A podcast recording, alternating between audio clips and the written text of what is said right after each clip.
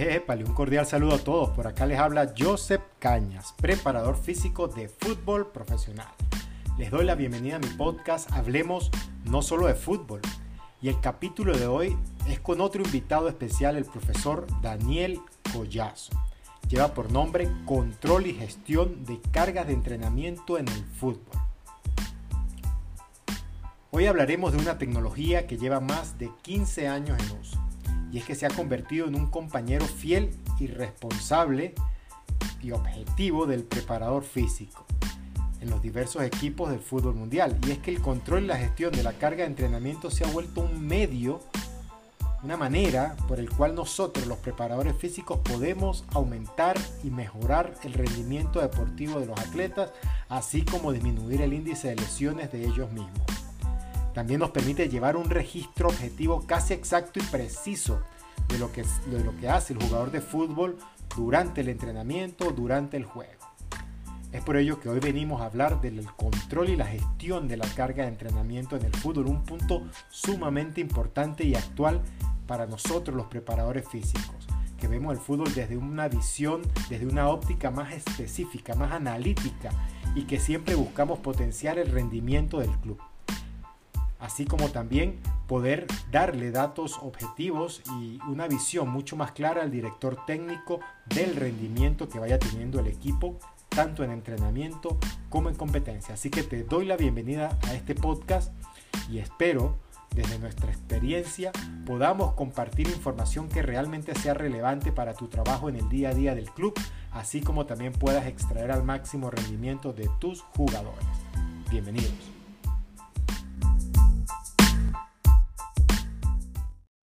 Bueno, bienvenidos a otro espacio más para, para, crecimiento desde el punto de vista del entrenamiento del fútbol.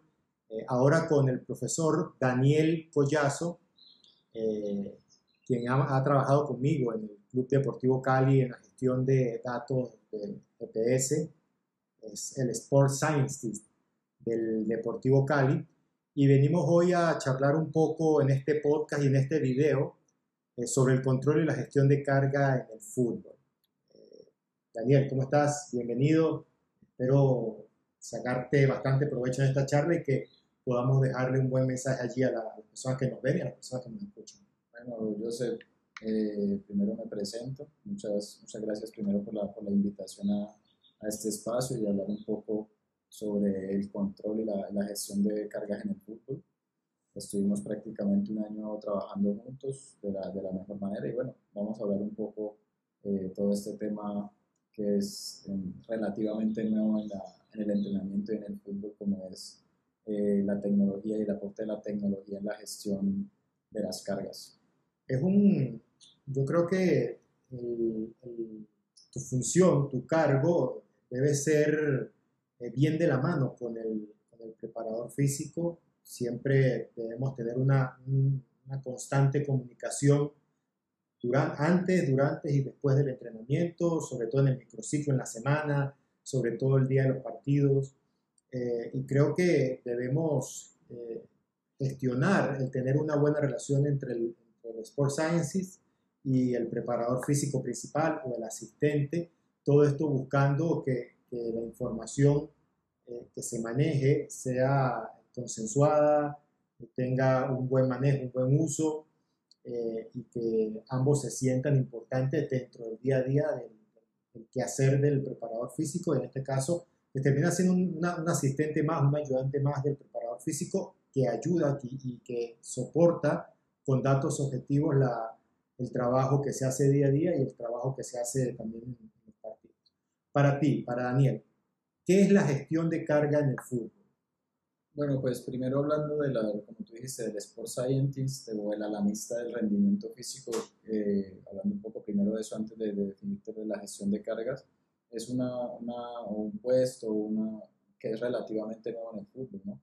Pero como tú dices que siempre tiene que ir de la mano del preparador físico principal, tanto en entrenamientos como en competencia, ya que eh, en, mi, en, mi, posición yo soy la persona que es como la responsable de realizar el seguimiento físico a través de estos datos y de simplificarte toda esa información para, pues, para ayudarte a esa, esa, construcción tanto de la planificación de entrenamientos como para hacer el seguimiento tanto individual como colectivo del equipo.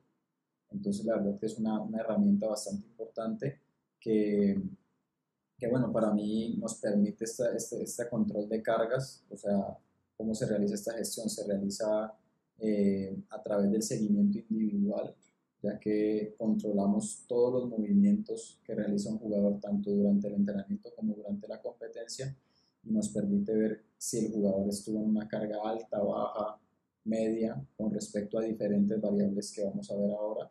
Y, que bueno, la verdad que nos simplifica un poco eh, la planificación tanto de los, de los entrenamientos como de la recuperación de los, de los jugadores y así poder llevar a, un control de, del riesgo de lesión. Yo creo, eh, es mi, apreciación bien personal, que la figura del, analista rendimiento es clave porque, primero, como dices tú, te simplifica mucho el trabajo. El, hecho de que yo me encargue de, de lo que tú haces eh, me toma muchísimo tiempo, me tomaría muchísimo tiempo dentro de la sesión, dentro del, de planificar la siguiente, la siguiente sesión o dedicarle tiempo a la tarea que se vaya a ejecutar en la, en la siguiente sesión de entrenamiento, me, me, ocuparía mucho tiempo y no me permitiría eh, entregar toda la información eh, justa y, precisa al, resto del cuerpo técnico. Por eso es que yo llamo la atención de la importancia que tiene la figura del analista de rendimiento, del Sport Sciences, porque es clave, es clave con este tipo de, de, dispositivos. Hay que tomar en cuenta de que estamos hablando de, de un promedio de variables que podamos manejar en el entrenamiento entre 6, 8, 10, pero en general el dispositivo trae más de 100 variables. Más de 100 variables. Imagínate, eh, multiplica 100 variables por 30 jugadores en una sesión. Ahora multiplícalo por 100 sesiones de trabajo. La cantidad de números, la cantidad de datos, la cantidad de información que si no la especificamos bien, que si no la organizamos, la categorizamos y la comparamos bien, estaríamos tirando flechas al, al aire sin saber a cuál podemos, podemos atinar. Entonces, eh, llamo sobre todo para aquellas personas que nos ven, nos escuchan y no han trabajado con un analista de rendimiento con estos dispositivos tienen la, iniciativa, la duda, las ganas de trabajarlo, eh, es sumamente importante contar con una persona que, que te ayude a gestionar sobre todo los datos. El análisis lo puede hacer el preparador físico, pero la gestión de extraer los, los, los, datos, de colocarle. Me acuerdo mucho en el Deportivo Cali, eh, Daniel llegaba tempranito, salía, de, nos cambiábamos, eh, empezaba a buscar los chalecos, los petos, a organizar el número por peto de cada jugador, organizarlos todos en una cestica para que cuando fueran saliendo a la cancha poder colocárselos.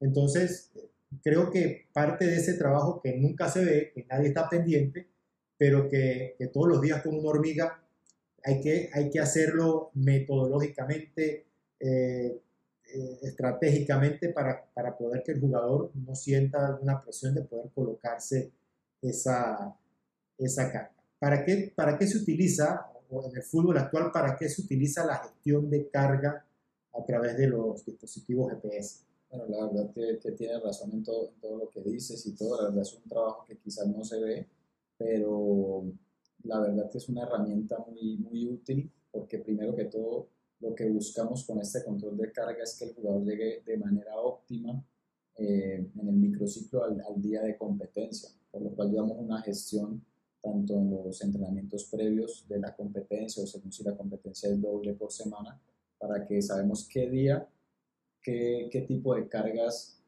eh, meterle a los jugadores, por decirlo así, en el entrenamiento, para que ese día de que es el día de competencia llegan de la manera óptima tanto el grupo titular como el grupo eh, alterno que puede hacer parte y siempre son muy importantes a la hora de la definición de los partidos.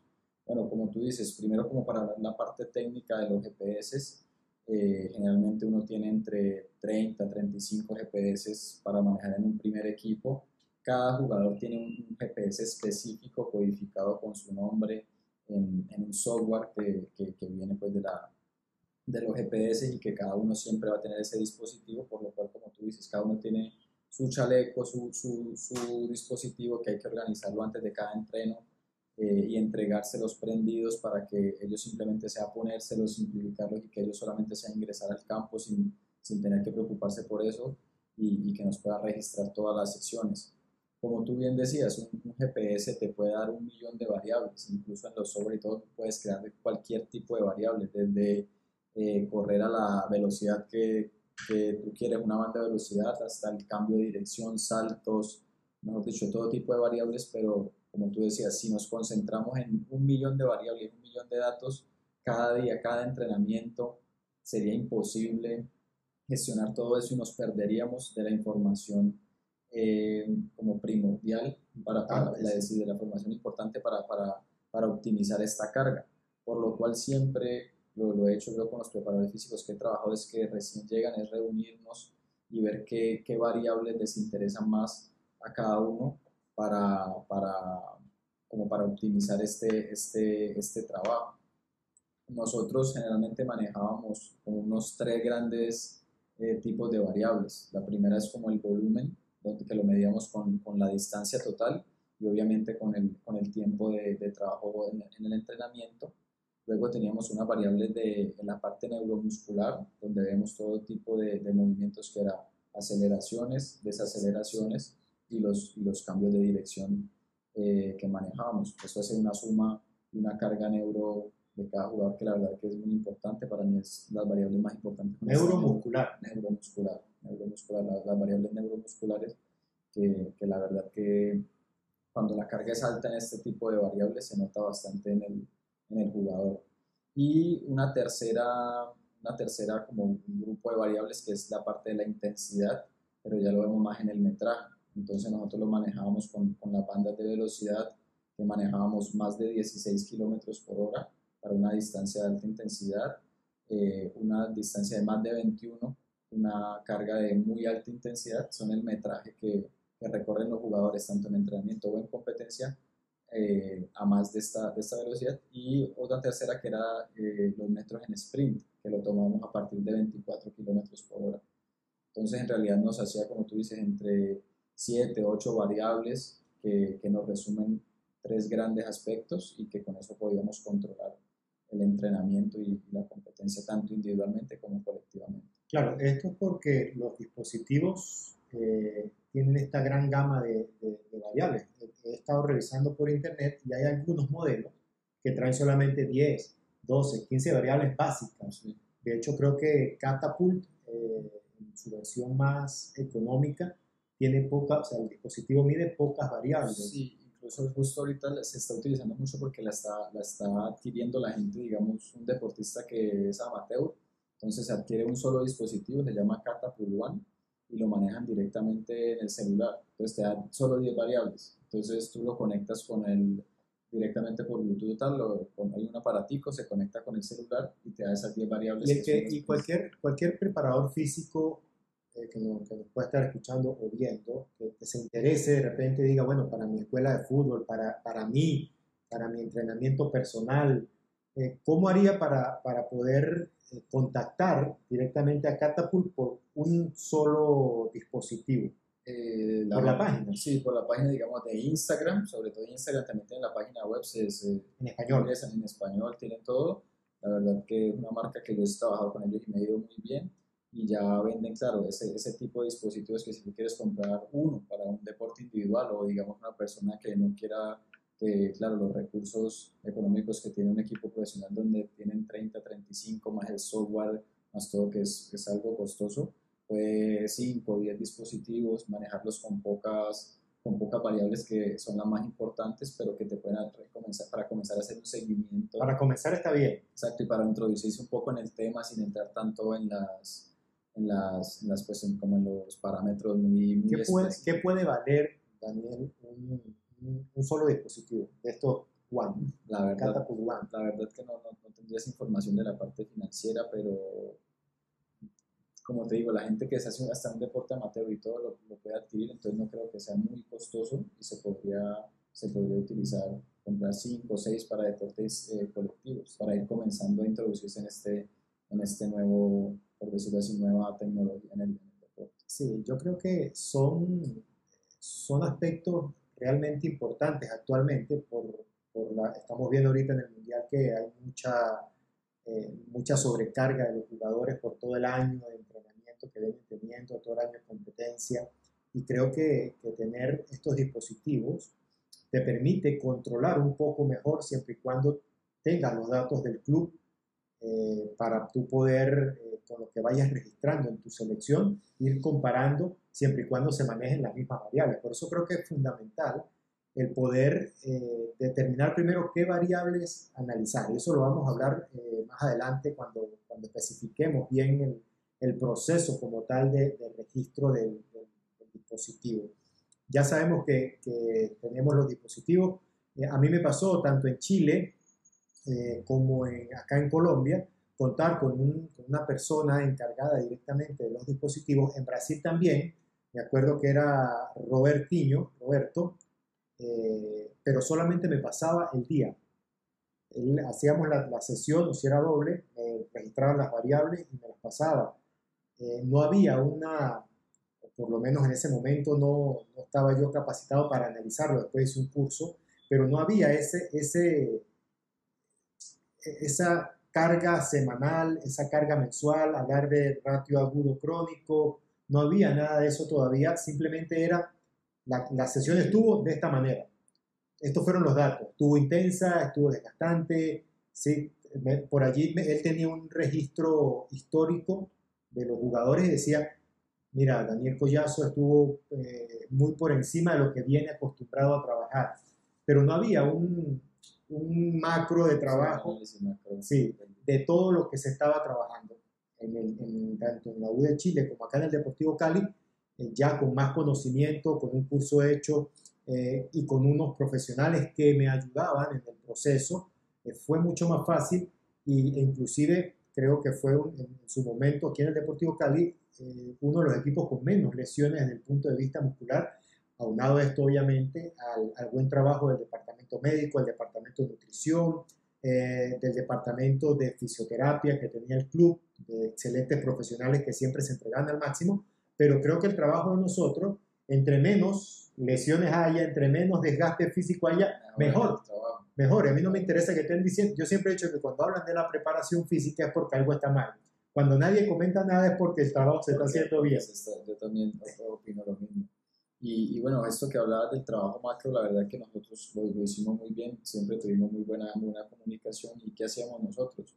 Justo cuando me estás diciendo eso que te pasan el día a día, te pueden pasar el día a día, pero tú cómo sabes si la carga fue alta, si la carga fue baja, o si fue media, o si estos jugadores eh, que nunca siempre tienen el mismo entrenamiento para todos. Entonces, ¿qué hacíamos nosotros para, para explicarle un, un poco al público?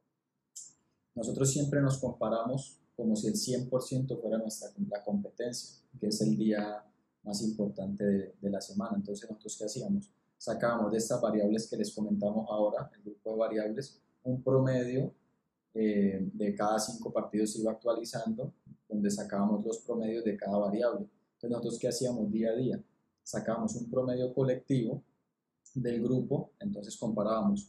Ejemplo, hoy en distancia total estuvimos en 67% de, de, de, competencia, que es una carga media alta. En esfuerzos neuromusculares estuvimos en 50%, que es una carga media. Pero en sprint, fue una sesión más enfocada en el sprint y alta intensidad, estuvimos en 80-90%, que fue una carga alta. Entonces nosotros, yo siempre intentaba simplificar para darte esa, como esa, esa información eh, como adjunto al informe de los datos individuales para ir más o menos que tuvieras un panorama general de, de la sesión. Y nosotros, ¿cómo lo dividíamos? Tomábamos entre 0 y 30% de competencia, era una carga baja, entre 30 y 50 como una carga media baja, de 50 a 70 una carga ya media alta y de 70 para arriba una carga alta. Comparándola con el partido. Siempre con la competencia, que para nosotros siempre era la carga, la carga máxima. Entonces siempre el 100% era competencia y comparábamos eso en, eh, en el entrenamiento pero a veces, como pasa en todos los grupos, eran grupos de 30 jugadores, no todos compiten. Entonces, ¿qué hacíamos nosotros? Eh, siempre dividíamos más o menos el grupo en dos, para el, el, análisis tanto, en entrenamiento, eh, eh, tanto para el entrenamiento como para la gestión. Digamos, el grupo de titulares, que sabíamos que, que, el grupo de titulares que podía rondar entre 10 y 14, 15 jugadores, y el grupo alterno. Entonces siempre llevamos una, una comparación de estos grupos para que estuvieran casi siempre con la misma con la, con la misma carga para llegar al día del partido. recuerdo que lo hacíamos muy bien de el día de partido, los no convocados entrenaban en la mañana cuando estábamos en local, eh, igual cuando estábamos de visitante, que se quedaba siempre Mauricio y se quedaba siempre Ítalo eh, en su momento, antes de que fuera gerente, eh, se quedaba allí y trabajaban, inclusive la carga siempre buscamos que fuera media alta, buscando equiparar el, el esfuerzo del entrenamiento de la mañana con el del partido de los jugadores titulares o, que estaban convocados en la, tarde-noche. Y nos fue bastante bien. Inclusive, eh, habían días que solo entrenábamos y buscábamos eh, tocar ciertas franjas, ciertas bandas de velocidad similares a las del partido, pero a veces hacíamos fútbol. Hacíamos 60 minutos de fútbol. Eh, cuando teníamos más tiempo, hacíamos los 90 o 80 minutos. Recuerdo que, que siempre lo, lo, lo, medíamos con el GPS en, en vivo íbamos viendo cómo iba el, metro por minuto para ver la intensidad de la sesión eh, y el jugador al final no perdía el ritmo de competencia. Entonces creo que es una buena estrategia para, para aquellos que pueden empezar a utilizar esta, esta metodología o este, este, nueva, este nuevo dispositivo eh, para poder equiparar las cargas, porque definitivamente el, el no tener el tiempo, el no tener el espacio, te puede, te puede complicar un poco al momento de planificar. Todo esto está muy bien, todo esto me parece excelente, va a depender, eh, eso hay que tenerlo claro, es mi apreciación personal, no sé qué opinas tú, va a depender de la metodología de trabajo que tenga el cuerpo técnico. Exacto, yo, yo justo hablando de esto y hablando de que tú decías que el día de partido, incluso en los otros días, cuando el profe Rafa Dudamel, que hacía, digamos, el trabajo táctico con los 20 jugadores de campo, bueno, los porteros, pero hablo de los jugadores de campo, que tú hacías trabajos específicos con los jugadores, con el resto de jugadores, para equiparar también la, la, carga casi en todos los días. Casi en todos los días intentamos equiparar la carga tanto del grupo que principal, por decirlo, digo principal es el que tenía más chances de, de jugar de titular que, que el resto de jugadores porque incluso el semestre pasado que tuvimos Copa Libertadores, Copa Betplay, Mandiga, terminaron jugando todos los jugadores de los 30 y prácticamente 33 de campo que tuvimos, porque solo uno no tuvo minutos, de resto todos tuvieron minutos.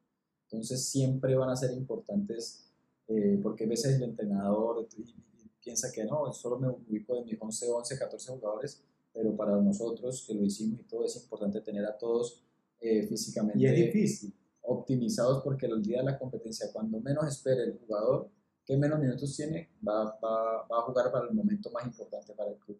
Lo más difícil eh, no es solamente trabajarlo, sino es convencerlo de que es para bien del jugador, porque muchas veces creen que, que es por castigo, que es porque no están jugando, no están viendo minutos, que nunca van a jugar, que te tienen... Si el aspecto mental allí eh, es sumamente importante. Fíjate que en Chile, el jugador le preguntaba mucho a Sebastián Barrow, que era el encargado de, los dispositivos allí, le preguntaba mucho cómo había estado en la, sesión. Acá en el Deportivo Cali veía que algunos se interesaban bastante, se acercaban allá a la carpa a ver cómo estuvo la práctica, cómo estuvo la sesión o el fútbol que se hizo y, siempre estaban pendientes, pero a ver, nunca me pasó aquí en el Deportivo Cali, que hubiese sido por sacarle provecho de, de, no, Daniel me dijo esto, si el profe me pregunta, yo le voy a decir que no corrí tanto o que tuve tanto, no, sino era más que todo para conocimiento personal, o sea, para ver cómo, cómo estuvo su, su rendimiento en la sesión, en el entrenamiento, en el partido. Y la, verdad que, que últimamente nos, nos, ha pasado, en las últimas temporadas, de que el jugador intenta como aprender, entonces intenta como educarlo para que no, se, no, no piensen que el GPS es como una herramienta, como tú dijiste, de castigo, sino que antes es el control para optimizar lo de ellos. Entonces nosotros qué hacíamos con ustedes y todo, teníamos un grupo de WhatsApp donde en las competencias se les pasaban los, los registros físicos y ellos iban incluso comparándose tanto entre ellos como, como ellos mismos. Hay algunos que no le prestaban atención. Claro, eso sí pasa todo, pero muchos que sí se interesan y todo, y uno los puede ir educando y, y la verdad que, que, es más fácil trabajar así con ellos, te preguntan y todo, y es agradable. Y otra cosa que, que dijiste ahora que, que no le hicimos mucho énfasis, que sí me gustaría hablar, es el del, del seguimiento en vivo. Que, digamos, como tú dices, digamos, si tú estuvieras solo manejando todo, sería prácticamente imposible, porque estás en el campo con el grupo de hacer ese seguimiento. ¿Y que, qué hacíamos en el entrenamiento? Tú cuando tenías alguna, como cómo va el entrenamiento y todo, yo siempre estaba al lado de, del campo con el computador y todo, con, con, una antena que nos permite que satelitalmente tener los datos en vivo de todos los jugadores. Y entonces vamos haciendo un control en vivo y que tú puedes pasarle la información al entrenador, ya sea para, para ir bajando las cargas de los jugadores que están muy altos o lo que hablamos ahorita de compensar con el grupo que no, que no de pronto está en el, en el entrenamiento principal para compensar esas cargas. Y mira, que, y mira que es difícil decirle al entrenador, creo que te tocó un par de veces antes de que yo llegara al, al, club, meterse al campo a decirle, profe, estamos muy alto y el partido lo tenemos el, el día siguiente o dentro de dos días y no nos, no nos va a dar para recuperarnos es bien complejo, por eso es que más allá del, del, dato, yo siempre digo que con respecto a los GPS, la, la, las cuatro experiencias, Selección Venezuela, eh, Atlético Mineiro, U de Chile y Deportivo Cali, eh, la clave está en, en, darle un análisis al, al dato, al número. Eh, inclusive los días de partido, el análisis de los días de partido, que tú digas, no, pero es que estuvimos muy por debajo, y nos pasó muchas veces, muy por debajo, o estuvimos muy, muy elevados en carga, en distancia, en distancia total, o en distancia más de 16, más de 21, más de 24, o estuvimos muy por debajo en aceleraciones. Es darle un, un contexto del, de la sesión de entrenamiento, de cómo estuvo la sesión, es que hubo mucho sol, es que llovió, es, es que es algo, es algo muy subjetivo y por eso lo que tú decías al principio de, de analizarlo, de conversarlo antes del entreno, porque digamos, en competencia no es lo mismo y sobre todo aquí en un país como Colombia donde hay tantas plazas de visitante donde cambia tanto la temperatura, los horarios, que si, vamos a, que si vamos a Tunja a jugar a, a 2.700 metros, que si vamos a Montería a jugar a las 3 de la tarde, que si vamos a Barranquilla, pero después vamos a Pasto también. Entonces, la verdad que siempre lo, y lo hablamos así, siempre antes del análisis, no es, ah, es que corrieron hoy más, hoy menos, sino que siempre veíamos ese, esa parte subjetiva tanto del clima de la cancha, veíamos también lo del tiempo efectivo, porque un partido que se ha muy cortado, muchas faltas también obviamente te disminuye. Y una cosa también muy importante es el, el, resultado. No es lo mismo si en un primer tiempo vas ganando 3 a 0, ya tú sabes que el segundo tiempo va a bajar todo, a que si vas perdiendo 2 a 0 y que te toca remontar el segundo tiempo y salen como flechas. Entonces esa parte subjetiva de conversarlo, de hablarlo para realizar el análisis de los datos, tanto individual como colectivo, es muy importante. Es que al final el dato, el número es un número. La interpretación se la van a dar de acuerdo al, al, al entorno, al, al, contexto, a las variables, a muchas cosas que pueden influir en, ese, en que sea 9000, en que sea 10000, o en que sea 100, 200 metros, en que sea 50, 60 aceleraciones, aceleraciones. Hay que, eh, yo veo mucha gente, mucha preocupación con el dato, el GPS. ¿Cuánto? ¿Cuánto? ¿Cuánto tuvo? Pero estuvimos muy alto, pero estuvimos muy bajo, pero estuvimos muchas veces eh, por querer objetivizar tanto todo, perdemos la parte subjetiva, la parte de análisis. Y esa es la parte que es más importante, como tú dices, porque cualquier persona, incluso que no esté en deporte, puede llegar, poner los GPS, descargarlo y te pasa la tabla y te dice, bueno, este corrió esto, esto y esto, pero, pero en realidad eso es bueno, es malo, ¿qué hago mañana en el entrenamiento si este hizo eso? ¿Que, que, que voy a darle descanso? ¿No? Podemos meterle un poquito más de carga. Es lo, es lo difícil, es lo, es lo bueno que sí, la tecnología, pero las personas es las que le terminan dando el sentido a esa tecnología. ¿no? Ella, ella, no te va a asesorar todo. Total, totalmente de acuerdo y creo que eso es lo más importante al final, porque eh, tú puedes querer, no, estoy actualizado, estoy trabajando con GPS. Ajá, pero ¿qué estás haciendo? No, yo registro y meto aquí información, meto información, meto información y, y ¿qué, qué hacía? Eso me pasó a mí cuando comencé a utilizarlo en la selección de Venezuela. Trataba de... Eh, eso fue lo que yo intenté al principio, dentro del desconocimiento, describir tareas. El calentamiento, ¿cuánto, ¿cuántos metros recorre mi calentamiento? ¿Cuántas aceleraciones mi calentamiento? Un rondo, este rondo, 8 por 8, 4 versus 2, ¿qué características tiene? Entonces lo que hacía era describir, ir describiendo, y me llenaba información de escribir, pero al final no sabía si eso era, estaba bien, si estaba mal, si me iba a servir, sí. si se podían lesionar los jugadores. Eh, no, corriste 8 kilómetros, no está mal, ¿verdad? Pero ¿por qué está mal? Eh, ¿cuál, es su, ¿Cuál ha sido su promedio? ¿Cuál ha sido su perfil? Y eso lo vamos a ver más adelante. ¿Cuál es el perfil del equipo? ¿Cuál es el perfil individual? ¿Cuánto corre esto en un partido? Porque es que eh, la experiencia me dice, y creo que tú coincides conmigo en ello, los defensores centrales son los que menos recorren, menos, carga. Menos carga, exactamente. Tanto en, yo creo que en todas las variables, son, los que, son los que tienen más bajos los valores. Entonces, y los volantes de primera línea, los, los, los medios centro, dependiendo del esquema, son los que más recorren, al igual que los extremos. Entonces, comparar un central con un, medio centro o un extremo no tiene ningún sentido. Exactamente. Uno no puede llegar a decir, no, es que en el entrenamiento y el defensa no corrió nada, pero es que el extremo en cambio, mira, le sacó 5 kilómetros, un ejemplo exagerado. Pero claro, él está haciendo, el extremo hace los esfuerzos de su posición, el defensa el esfuerzo de su posición. Como tú dices, lo vamos a ver más adelante, pero esa, esa eh, especificación sobre la posición de juego es muy importante y por eso justo también teníamos ese promedio por posición que íbamos viendo tanto semana a semana. Yo creo que lo más difícil, Dani, eh, creo que es, en mi óptica, es el control y la gestión de los que no juegan. Porque al final, nos pasó en el Deportivo Cali, se juega domingo, se juega miércoles, pero ¿qué hace lunes y martes? Es, prácticamente son procesos de recuperación. y, claro, el grupo titular prácticamente, como estuvimos este semestre que era partido cada tres días y tuvimos una infinidad de partidos, el grupo que prácticamente titular era eh, competencia, descanso, competencia, descanso. Pero ¿cómo mantienes el grupo que sabes que va a llegar la hora de que lo vas a utilizar? Lo vas a utilizar. Ahí yo creo que ahí está la clave y ahí está el, el, punto justo, la medida justa en el control y la gestión de carga. Que al final, lo que tú decías, eh, el, estímulo más importante del grupo que viene jugando es el partido. Y vas a tener dos estímulos, tres estímulos a la semana, inclusive, muchas veces. Entonces, enfocarnos más bien en, en los procesos de recuperación y en, y en, gestionarle partido tras partido la carga que va viniendo, que va a tener.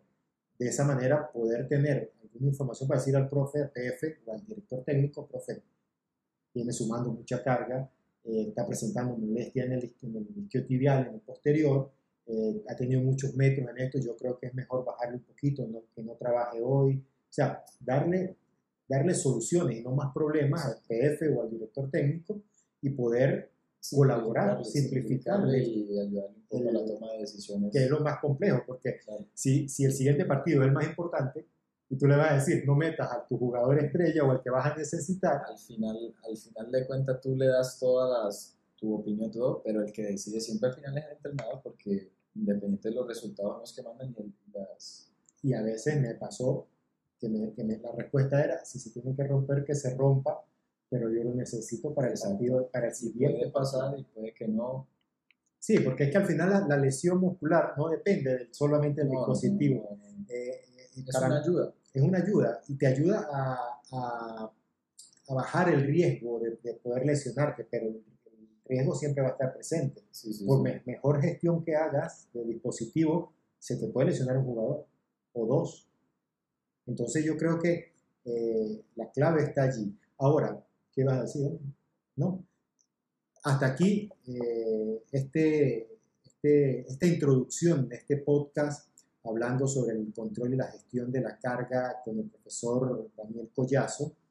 Eh, voy a, a, parar aquí el, el audio, pero eh, para la membresía gratuita en la página web pueden seguir viendo este video eh, o escuchar completa la, la, la, entrevista con el profe, porque vamos a hablar de cómo, cómo debería ser el proceso de control y gestión de carga, cómo es el día a día, cómo sacarle provecho al máximo a este rendimiento, a esta, a esta herramienta para, para, buscar el rendimiento. Y aparte de eso, cómo es el perfil condicional del equipo y cómo es el perfil condicional de cada uno de los jugadores por su posición. Entonces, hasta aquí eh, está el podcast eh, de la gestión de carga. Continuamos con el video eh, para la membresía eh, de la página web.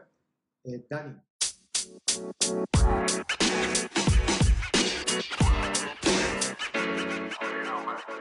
You know, man.